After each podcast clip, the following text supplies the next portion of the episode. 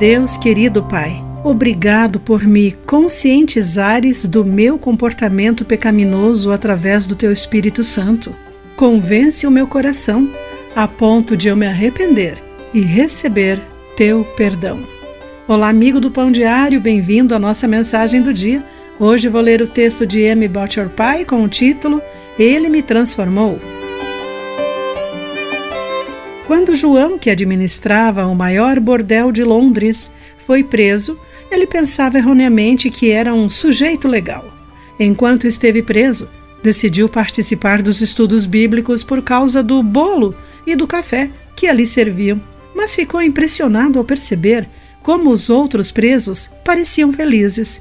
Ele começou a chorar durante a primeira música e, na sequência, recebeu uma Bíblia.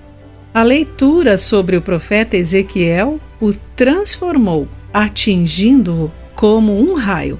João leu: Se os perversos se afastarem de sua perversidade e fizerem o que é justo e certo, preservarão a vida. Ezequiel 18, versículos 27 e 28.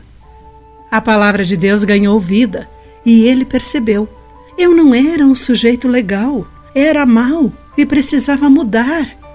Enquanto orava com o pastor, disse-lhe: Encontrei Jesus Cristo e ele me transformou.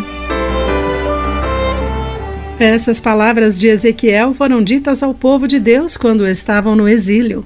Embora tivessem se afastado de Deus, ele desejava que se livrassem de suas ofensas e tivessem um coração novo e um espírito novo.